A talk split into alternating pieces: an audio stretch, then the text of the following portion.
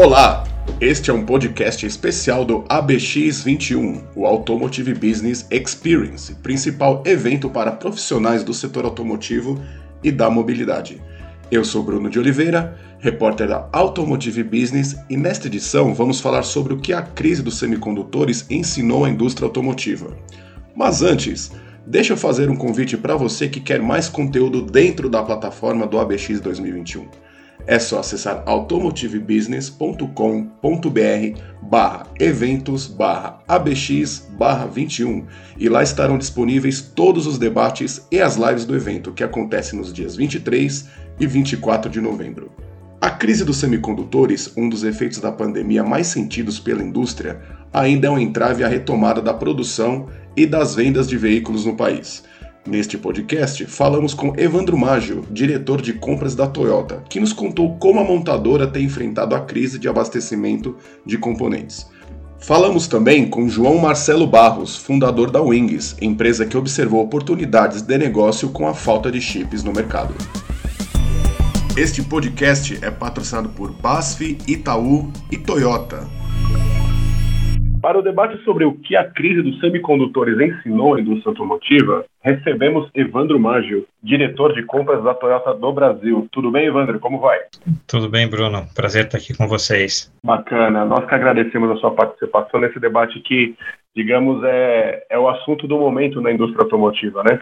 Não tenha dúvida, não tenha dúvida. Esse assunto tem é, esquentado bastante o ambiente automotivo aí durante esse ano, né? Sem dúvida, sem dúvida. É algo que já no ano passado ganhou um certo corpo, né? E esse uhum. ano, enfim, né, teve, o, digamos assim, o ápice né, da crise, né, e todos os reflexos na, na cadeia automotiva. É verdade, verdade. Bom, é, Evandro, a crise dos semicondutores, né, ela, como a gente conversou há pouco, ele, ela é um dos, um dos efeitos da pandemia mais sentidos pela indústria automotiva, né? Uhum. E ela ainda é um entrave para a retomada da produção e das vendas de veículos no país. O desabastecimento paralisou linhas de montagem e promoveu ajustes de produção e de quadro de funcionários nas montadoras e nos seus fornecedores. Enquanto o setor faz as contas das perdas e principalmente de quando será possível produzir sem medo de que faltem componentes, surge a seguinte pergunta, Evandro: já é possível visualizar onde a indústria errou e onde ela acertou durante esse processo de luta aí contra a crise dos semicondutores? Poxa, Bruno, essa pergunta é bem. É a pergunta do milhão, né? É, eu, eu acho o seguinte: é difícil você falar em erros e acertos, né? Porque a pandemia ela trouxe uma mudança de paradigma que ninguém esperava em vários fatores. É, ninguém esperava, por exemplo, uma aceleração dos bens de consumo, é, como computadores, esse tipo de, de produtos mais domésticos, né, que também usam o, o, o microchip. Então, é, falar assim em erros, em acertos, é, nós estamos lidando com um paradigma totalmente novo, né, com um paradigma totalmente novo, uma mudança de ambiente é, sem precedentes. Então, eu acho que talvez é, o que seria assim melhor a gente é, pensar assim, quem começou a ter uma, uma, uma adaptação mais forte, né, é, mais rápida, é, seria, seria talvez a colocação mais correta, né? Então, eu acho assim, é difícil você falar em erros e acertos, porque realmente é um paradigma completamente novo. Entendi, Evandro ainda que, enfim, esse, essa, essa, essa crise né, seja algo que não estava nos planos de ninguém, né, não era possível uhum. prever que isso fosse acontecer, você acha que nesse processo, digamos, de adaptação, como você citou, né, das montadoras ao fato, né, que é que estava que até certo momento era incontrolável, né?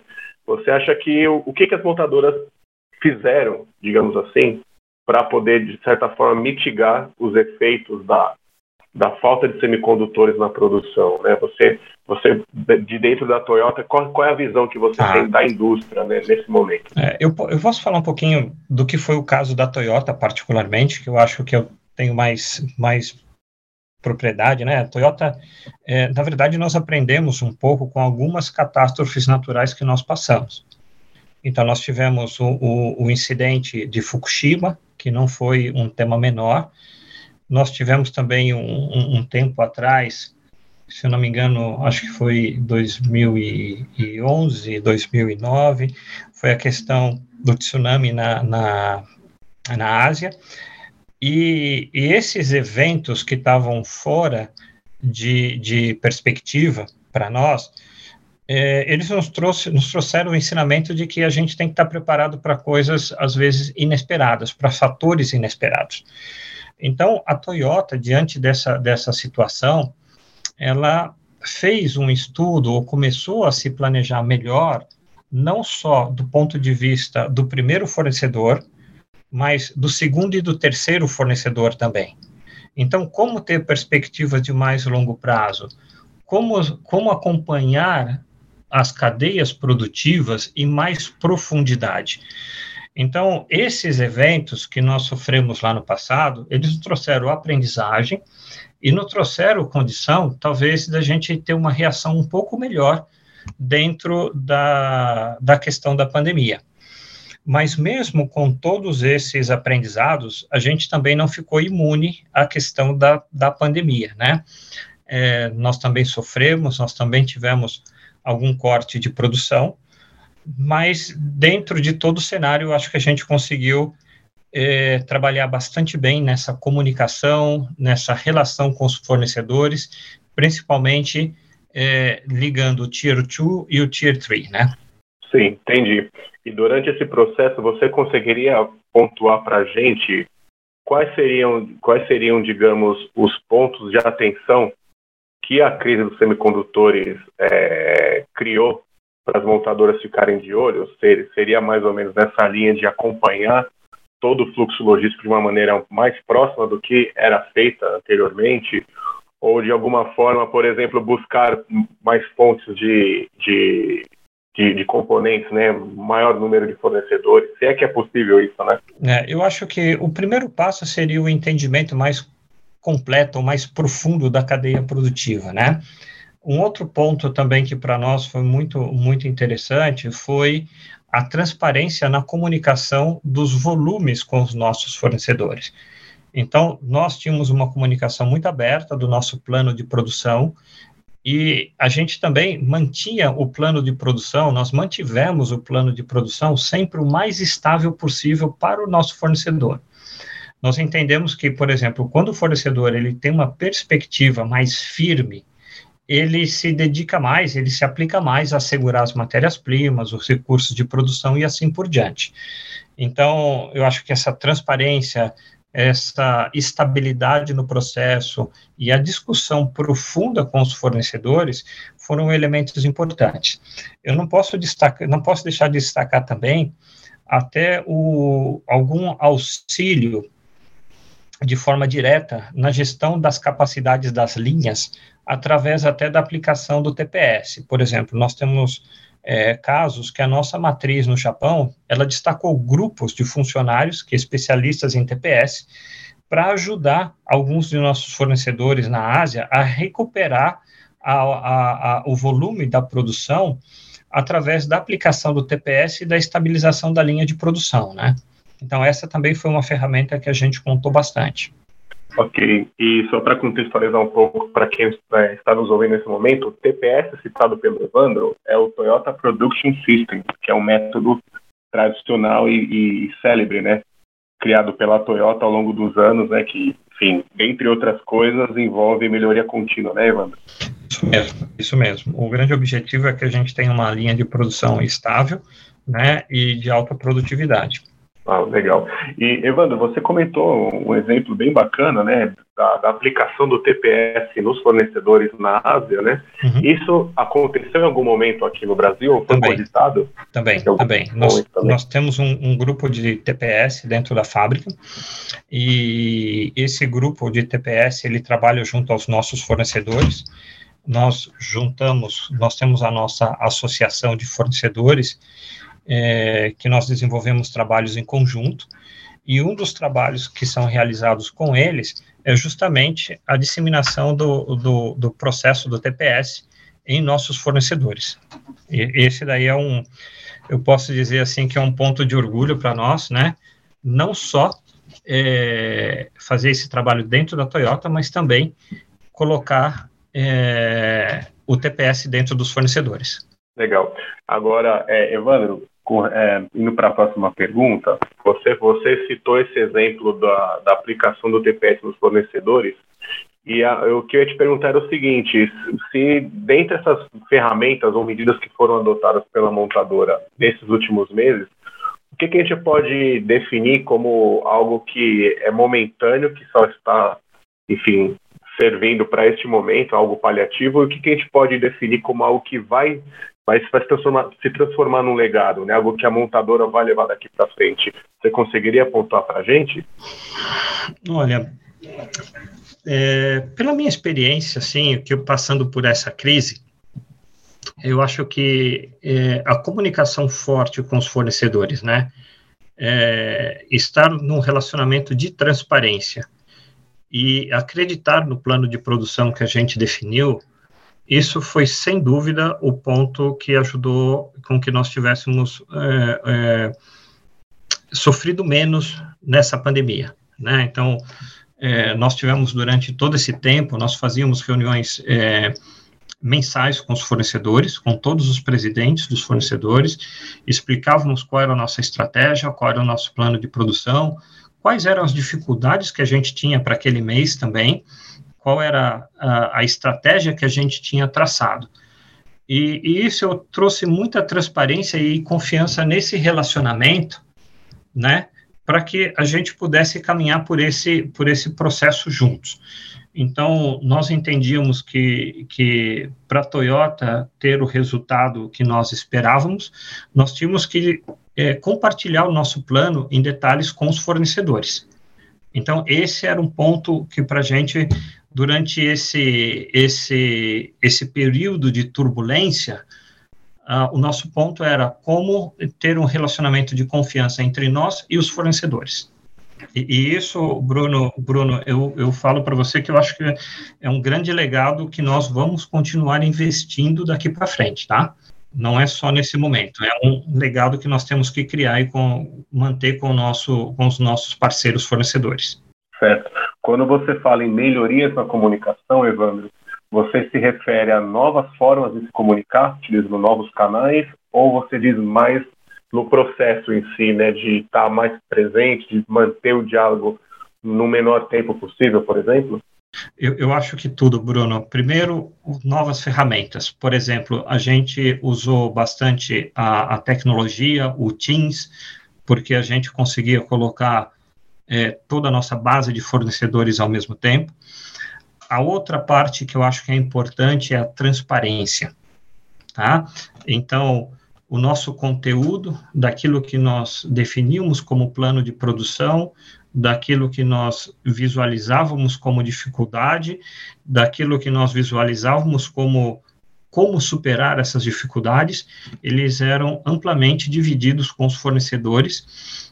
Às vezes nós tínhamos é, é, total confiança, às vezes nós tínhamos 90% de confiança de realizar o plano, mas isso era passado também para o fornecedor e, e, dessa forma a gente caminhava junto. Então, é, é todo um contexto, mas é, a tecnologia ajudou, mas eu acho que a transparência é o, foi, foi o, o, o grande ponto de diferencial que nós tivemos. Tá certo. E, Evandro, é, a, a indústria como um todo, a gente acompanha é, as coletivas da Anfasa, né, onde ali são divulgados os balanços e as projeções acerca é, do setor. Eu queria saber com qual perspectiva a Toyota está trabalhando acerca da, da normalização do abastecimento de semicondutores. Né? Vocês trabalham com alguma data? Se fala muito em 2023, né? final de 22, começo de 23. Seria mais ou menos por aí? Olha, essa é uma previsão que o mercado tem. Né, essa é uma, é uma, previsão até pelo número de fábricas que estão sendo instaladas, número de capacidade, e, e, hoje, globalmente, você vê Estados Unidos, Alemanha, Europa, Japão, é, Ásia, é, existe hoje um, uma corrida por aumento de capacidade. Então, se a gente considerar que normalmente uma planta leva um ano, um ano e pouquinho para ser produzida e, estar em, em, funcionamento, é, isso daí, isso aí pode acontecer. Agora, um ponto também importante, né, é que a gente vai ter que passar por esse período no dia a dia. Então, não adianta a gente ficar uh, esperando até o ano que vem. É, nós vamos ter que manter esse trabalho ao longo desse ano. Então, toda semana, todo mês, todo, todo dia, praticamente, nós vamos ter que estar tá gerenciando, nós vamos ter que gerenciar essa crise ainda é, é, por um tempo, né? Então, não acho que a gente vai terminar é, dia 31 de dezembro com uma crise e abrir dia 1 de janeiro de 22 com um, um céu de brigadeiro. Essa crise ela vai, vai ser atenuada gradativamente, aos poucos, e esse contexto, principalmente no primeiro trimestre ou primeiro semestre, ele deve ainda continuar é, é, rondando aí os nossos mercados, né? Então, nós temos que manter é, a atitude de monitorar a capacidade de entrega ainda bem ativas no primeiro trimestre. Esse é o, é o que eu estou visualizando, é o que eu estou colocando para a Toyota como forma de trabalhar é, para 2022.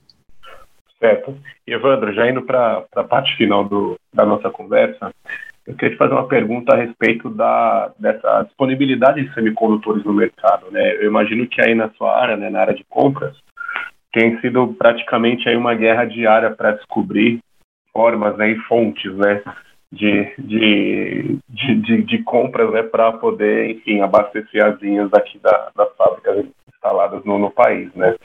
O que eu queria saber é, assim, ainda que em alguns mercados estejam sendo construídas novas fábricas que se esteja ampliando a capacidade produtiva de semicondutores, você acha que o Brasil deveria sim entrar nesse contexto da produção, até como uma forma de, enfim, proteger a indústria nacional de eventuais ou futuras é, crises como essa, enfim, né? Porque a indústria de semicondutores ela, ela rivaliza muito os setores, né? Se o setor de, de telefonia ou setor de eletrodomésticos estiver demandante, acaba, enfim, né? A, os volumes acabam sendo distribuídos de uma forma é, desequilibrada, né, que é o que está acontecendo hoje, né.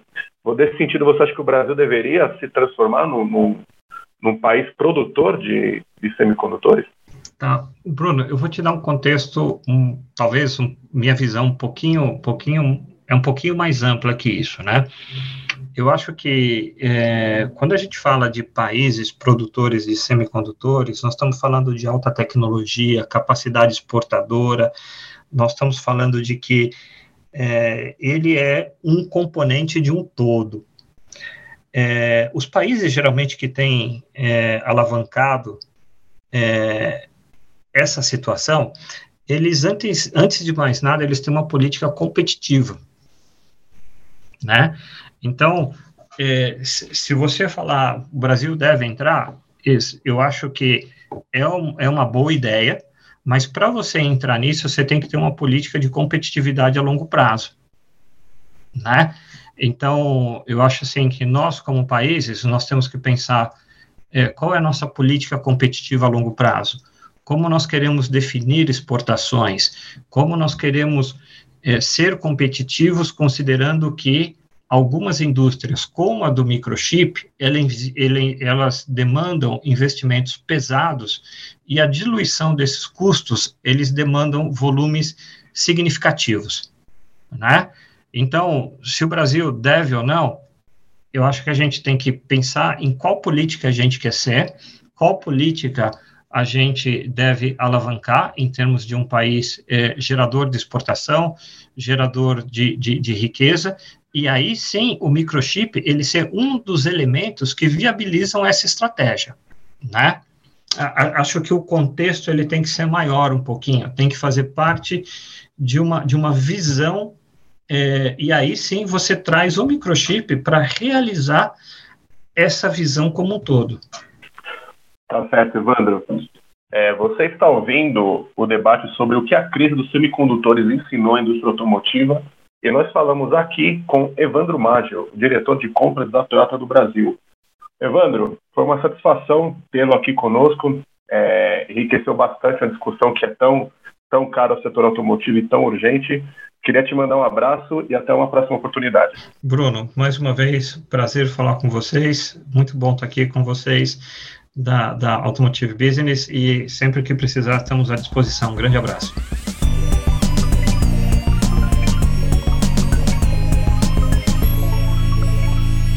Para o debate sobre o que a crise dos semicondutores ensinou à indústria automotiva, recebemos aqui João Marcelo Barros, que é fundador da Wings, fornecedora de componentes eletrônicos para o setor automotivo. Tudo bem, João? Oi, Bruno. Tudo bem? E você? Como vai? Tudo bem. Mais uma vez é um prazer tê-lo aqui na, na, nos nossos materiais da Automotive Business, né? O João ele é fundador da Wings, que é uma empresa que tem sede em Pernambuco e é uma empresa que tem um case interessante dentro desse, desse contexto aí do, da crise dos semicondutores que toda a indústria automotiva está vivendo, né? A Wings, ela recentemente anunciou algumas algum o fornecimento de componentes, né, para algumas montadoras e de certa forma a empresa se estruturou e está se beneficiando agora nesse momento, né, João, com o fornecimento de equipamentos eletrônicos, né? Você poderia contar um pouco para a gente como é que foi isso, enfim, como se desenvolveu essas oportunidades para o setor automotivo dentro desse contexto de semicondutores? Bacana, Bruno. É, primeiro é um prazer estar aqui com vocês, como sempre, é, contar um pouco da, da história da Wings dentro desse turbilhão que a gente vive hoje, não só na indústria automotiva, mas na, na manufatura de eletrônico em geral. Né? É, Bom, é, de forma resumida, essa crise de, de semicondutores afetou toda a cadeia de produção mundial é, e as montadoras a nível global são interligadas, têm operações interligadas, normalmente fornecedores é, compartilhados com, com as operações globais das empresas, é, e que no cenário em que nós vivemos hoje, de limitação de semicondutores, é, esses tier 1, esses fornecedores das montadoras se viram na, na necessidade de restringir a sua operação, de alocar os seus recursos é, em plantas específicas, em modelos específicos de veículos, enfim. É, e nessa, nessa situação, algumas operações no Brasil acabaram é, entre aspas, ficando de lado. Tá? Nesse, nessa priorização da alocação, algumas montadoras no Brasil é, se viram numa, numa situação difícil, é, com acesso limitado a componentes que são extremamente necessários e, importantes é, para a fabricação dos veículos, e foi aí que nós entramos, é aí que a indústria brasileira entra para ajudar as montadoras com operação aqui no Brasil. Né? É, e isso acontece basicamente porque a nossa priorização de alocação é o mercado brasileiro.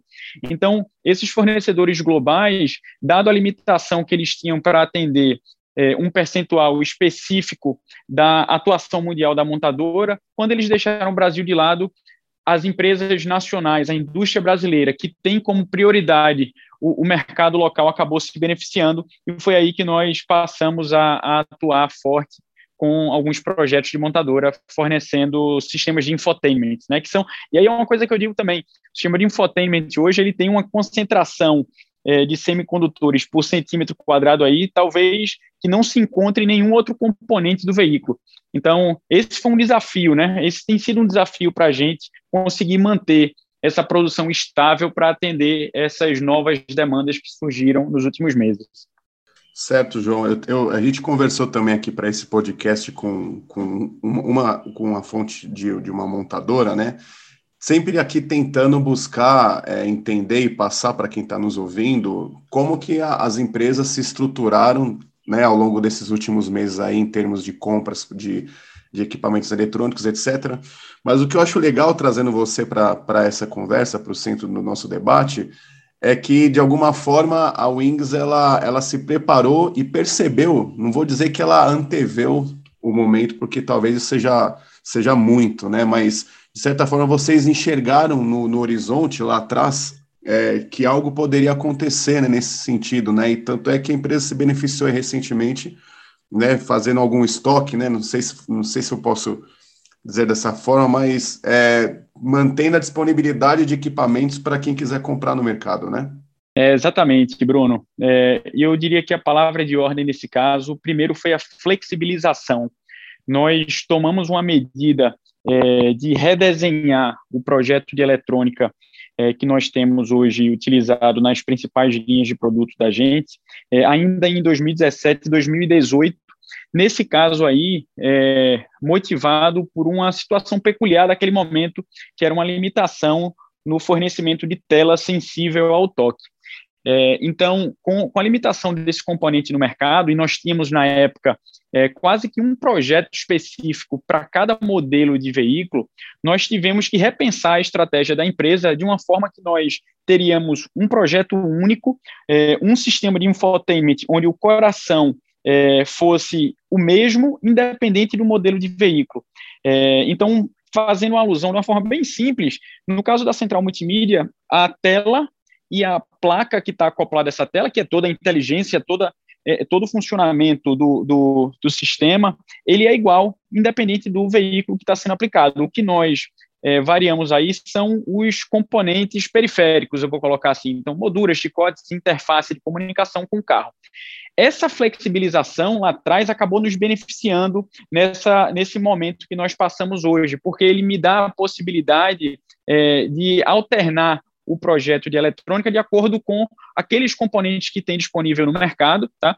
É, e, obviamente, com essa limitação é, de, de, semicondutores, nós acabamos nos beneficiando, porque eu posso readequar o, o, nosso projeto de acordo com, com aqueles componentes que nós temos disponíveis. E o estoque feito é, no, no, início do, desse movimento de pandemia é, acabou nos beneficiando aí para que nós não tivéssemos a nossa, a nossa cadeia é, de produção afetada como boa parte das empresas do setor. Sim, João. É, é claro que a gente, a indústria toda vive um momento atípico, né? E como eu disse, um momento que era muito difícil de, de prever lá atrás que ia acontecer. E pegando como exemplo aí o case da Wings, João, o que, que a gente poderia é, afirmar? Assim, olha, é, certo movimento da indústria que foi aplicado neste momento vai ser algo que vai ser utilizado como um legado para os próximos anos, né? Porque ninguém passa por um momento como esse sem ter aprendido alguma coisa e sem levar o ensinamento adiante, né? O que, que você acha que poderia ser indicado nesse momento para a indústria, no sentido de, olha, é, certos comportamentos que, a, que algumas empresas adotaram agora serão utilizados no futuro, não é algo só para este momento? Bacana. É, então, Bruno, como eu falei, a flexibilização foi um ponto extremamente relevante e importante para que nós conseguíssemos nos adequar né, para esse momento, e eu acho que essa vai ser é, uma realidade do mercado nos próximos anos. Flexibilização, primeiro, em termos de estratégia. Eu acho que é, isso já está acontecendo e vai, vai ser cada vez mais presente na indústria automotiva. Eu acredito que a gente vai ver é, uma adequação de mix de produto é, de acordo com a realidade daquele momento, de uma forma muito mais é, é, constante e frequente do que acontecia até então. Então, a gente vai ver certamente lançamentos de versões e modelos de veículos acontecendo é, numa frequência intensa, porque as montadoras vão precisar ir se readequando de acordo com aquela disponibilidade do momento. Então, séries especiais, versões especiais dos veículos, a gente deve é, observar aí nos próximos meses. É, um movimento muito pesado de regionalização de fornecedores, é, obviamente, é, as montadoras de operação no Brasil normalmente fazem parte de um conglomerado mundial, né? É, e sempre, sempre tem uma estratégia muito sólida é, e compartilhada entre as várias operações que eles têm no mundo. Mas a gente viu em alguns casos como montadoras que têm um, um, certo poder de decisão e, e, uma possibilidade de pivotar estratégias de forma independente no Brasil acabou se beneficiando e conseguindo sustentar a sua produção por um tempo é, mais extenso sem ser afetado. Então a gente vai ver, acredito eu, um movimento de regionalização, é, não só no processo decisório é, dessas empresas, como também da, da, da cadeia de fornecedores. A, a indústria local por ter essa priorização é, no, no, mercado brasileiro deve ser é, beneficiada nesse sentido nos próximos anos. Então, é, são, são esses dois principais pontos que eu acredito que vão impactar é, a, a, indústria automotiva agora, é, passada essa crise, passado esse momento mais turbulento, foram aprendizados, legados que vão, que vão deixar e vão tornar todos nós mais fortes, na verdade. Você está ouvindo o podcast para o ABX 2021 sobre o que a crise dos semicondutores ensinou à indústria automotiva. Nós estamos aqui com João Marcelo Barros, cofundador da Wings.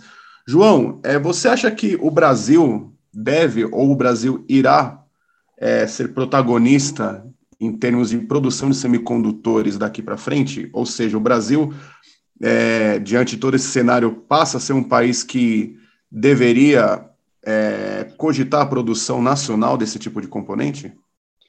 Bruno, é, essa, essa resposta eu posso afirmar que num curto prazo, não. Tá? É, e aí a gente tem é, algumas razões para esse entendimento. Primeiro, esse é um mercado que é, é extremamente complexo em termos de cadeia de fornecedores, é, e que torna ele muito difícil de uma flexibilização ou de uma expansão a curto prazo. Primeiro, é importante a gente falar o seguinte: a demanda por semicondutores vem crescendo a ritmo galopante há anos. A gente está falando aqui de 14% de crescimento ano a ano nos últimos dois anos e 7% de crescimento quando você pega os últimos cinco anos. Isso é um ritmo de crescimento muito forte, porque você vê a demanda por conectividade, por inteligência de hardware aplicado a muitas outras coisas que nós não vimos antes, inclusive no carro, né? Então, quando você adiciona funções como é, sistema de estacionamento é, inteligente, ou quando você digitaliza o cluster do carro, você está aplicando novos chips, novos semicondutores ali. É, e essa demanda nova, a indústria não consegue acompanhar. A verdade é essa: a crise de semicondutores que nós passamos hoje é, antes de mais nada, uma questão de oferta e demanda. A demanda hoje cresce a um nível muito maior do que a oferta consegue acompanhar. Então, é, esse, é o, esse é o motivo do gargalo de preço e limitação de fornecimento que a gente tem visto. Essa é a essência do negócio. E para que a indústria faça essa expansão, ela depende de uma série de players do mercado. Por exemplo, o processo de, vou chamar de uma forma simplória, impressão dos chips, que é chamado de litografia, ele depende de um maquinário muito específico. Existe uma empresa holandesa é, que consegue fabricar esse tipo de máquina. Veja, de máquina. Veja você está falando que a expansão do mercado depende de uma única empresa. Então, o processo de expansão, a abertura de novas fábricas é muito lento. É, e aqui também tem uma questão geopolítica. A gente está falando, por exemplo, de um componente que é utilizado desde um veículo até armamento bélico. Então, você imagina é, a, o nível de preocupação que é para um país como os Estados Unidos, por exemplo, depender de fornecimento de semicondutores, de chips de fábricas taiwanesas ou de fábricas é, é, instaladas no sul da China. Então, a gente vai ver um movimento muito forte de vários países buscando a expansão desse segmento, é, querendo evitar a, a, dependência de terceiros, e não é algo simples, não é algo fácil que vai, vai acontecer da noite, da noite para o dia. Então, eu não acredito que a gente vá ver o Brasil é, se desenvolver como um polo é, de, de, fabricação de semicondutores nos próximos anos, é, porém é uma preocupação que, sem dúvida, qualquer país é, vai ter no médio e longo prazo. É complexo porque acaba sendo também uma questão de política pública, né, João? O país, enquanto é Estado, precisa, de certa forma, decidir se deve ou não entrar né, nesse, nesse contexto, né? Exatamente, exatamente. E aí tem uma série de interesses, né? Um, um, país como o Brasil, que é carente em várias outras frentes, até que você chegue no tema semicondutores, quando você tem necessidades básicas, é, desde, desde alimentação, saneamento, segurança, até a gente chegar nessa, nessa, nesse nível de complexidade, de preocupação no nível federal, é muito difícil, entendeu, Bruno? Então, infelizmente, a gente vai passar um tempo ainda como protagonista e totalmente dependente da indústria estrangeira é, nesse, é, é, nessa questão do fornecimento de semicondutor. Certo, João, a gente está indo para a parte final da nossa conversa E queria comentar com você que, enfim, né, a gente já, já conversou em outras oportunidades, até para a produção de matérias para o site da Automotive Business. E nos últimos meses a gente tem comentado que a Wings foi a empresa certa na hora certa, né? Enfim, eu até recomendo para quem está nos ouvindo nesse momento, né, e dar uma olhadinha lá no site e ler a matéria, buscar a matéria, né? Enfim, como a Wings está salvando as montadoras brasileiras na crise dos chips. A partir disso a gente costuma, né, passou a comentar aqui dentro que foi a empresa certa na hora certa, né? E o que eu queria agora que você me comentasse conosco, João, se possível, é, é falar um pouco de como é que a Wings se estrutura para os próximos anos, né? Vocês já estão pensando ou colocando em prática algum tipo de planejamento de longo prazo, até aproveitando, né, esse momento em que a empresa é, experimenta esse aumento de demanda aqui no mercado interno? Sim, Bruno. Assim, o primeiro ponto que, que a gente tem que ressaltar é que todo esse cenário criou uma demanda é, é, muito fora do que havia qualquer, em qualquer tipo de planejamento. Né? É, é uma situação que quem fala, eu sempre falo, quem, quem, quem quem diz que se programou, se planejou para esse cenário que nós vivemos, não está falando a realidade, porque é um negócio totalmente é, fora da curva e difícil de ser projetado. Né? Então, a gente hoje, Bruno, para ser sincero, a gente tem que olhar muito para o curto e médio prazo. O que, que eu posso fazer para me estruturar como um fornecedor como um fabricante de componente eletrônico para atender uma demanda que vem a surgir agora para março para junho, primeiro semestre de 2022. Esse é o grande desafio, entendeu? É, porque é, é, um momento desafiador, de fato, desafiador a nível mundial, é, com uma série de riscos. Você pega, por exemplo, é, a China e a política de Covid-0 que, que eles estão aplicando, pode fazer com que a qualquer momento tudo pare. Então, não dá para se programar olhando agora, não é o momento para olhar agora daqui a cinco anos a gente está muito focado agora no curto prazo e nas ações é, emergenciais que podem ser feitas para que a gente continue a assegurar, porque o, o grande trunfo da Wings nesse período tem sido entrega. Nós temos conseguido entregar o que boa parte dos players mundiais não tem para a indústria brasileira. Obviamente, esses players mundiais têm entregue, têm produção, mas isso está sendo alocado em outros mercados, como o europeu, o asiático ou o americano. Então, a gente tem conseguido entregar, a gente tem conseguido fazer linha de produção das montadoras continuar a rodar para que a gente tenha carro na rua. Esse é o grande desafio e a gente está muito focado para assegurar que isso vai continuar a acontecer agora ao longo de 2022, porque eu não acredito que essa vai ser uma crise superada ainda no próximo ano. Certo. A indústria, a indústria trabalha com a projeção de que até 2023 a, o abastecimento, pelo menos aqui no Brasil, vai estar normalizado, né? O abastecimento de, de componentes que tem na sua construção um semicondutor. Você acha que, pegando o gancho nisso que você falou agora por último, você acha que esse, essa projeção ela é, ela é otimista demais, João? Ou seria mais ou menos por aí? Ou, eventualmente a gente, a gente teria, teria, estaria diante aí de uma, até pegando carona no tema pandemia, né, diante de uma segunda, ou terceira ou quarta onda né, de desabastecimento de componentes. É, Bruno, tem, tem certos assuntos que eu digo que servem é, apenas para que, que aquelas pessoas que tentem fazer uma projeção passem vergonha, por dada a complexidade e a dificuldade para fazer qualquer previsão. É, e essa é uma delas. Né? A gente não consegue prever, a gente está passando por um cenário novo, coisas que a gente nunca viu. Então, se você usa o histórico passado para fazer suas projeções futuras, a gente não tem esse histórico passado, a verdade é essa. É, então, baseado em cenários atuais, é, recentes, qual que é a nossa projeção, qual que é a nossa crença? É que é, ao longo de 2022, a indústria vai se recuperando, principalmente no fornecimento de chips que são responsáveis por desempenhar funções mais simples num hardware. Tá? Então, por exemplo, é, lá atrás, começo do ano, por exemplo, a gente tinha dificuldade, inclusive, no acesso a chips que seriam responsáveis pelo processamento de captação de sinal de rádio e a entrega dessa função numa central multimídia. Hoje, esse tipo de função ele já meio que está equalizado em termos de, de, componentes, tá? Agora, aquelas, aqueles componentes que são responsáveis por desempenhar funções mais específicas no hardware, como um sistema de estacionamento é, avançado, ou os sistemas de integração e comunicação entre a multimídia e o ECU do veículo, esses componentes ainda estão em falta. Por quê? Porque ele está concentrado em poucos fabricantes ao redor do mundo, e esses fabricantes, de fato, hoje, dada a complexidade do que eles produzem, tem um, um backorder gigante. Então, você entra numa fila de produção que faz com que você não consiga ter as entregas a tempo. Então, a nossa crença é que 2022, principalmente durante o primeiro semestre, a gente vai regularizando para coisas, é, para aqueles semicondutores que, que exercem funções mais simples.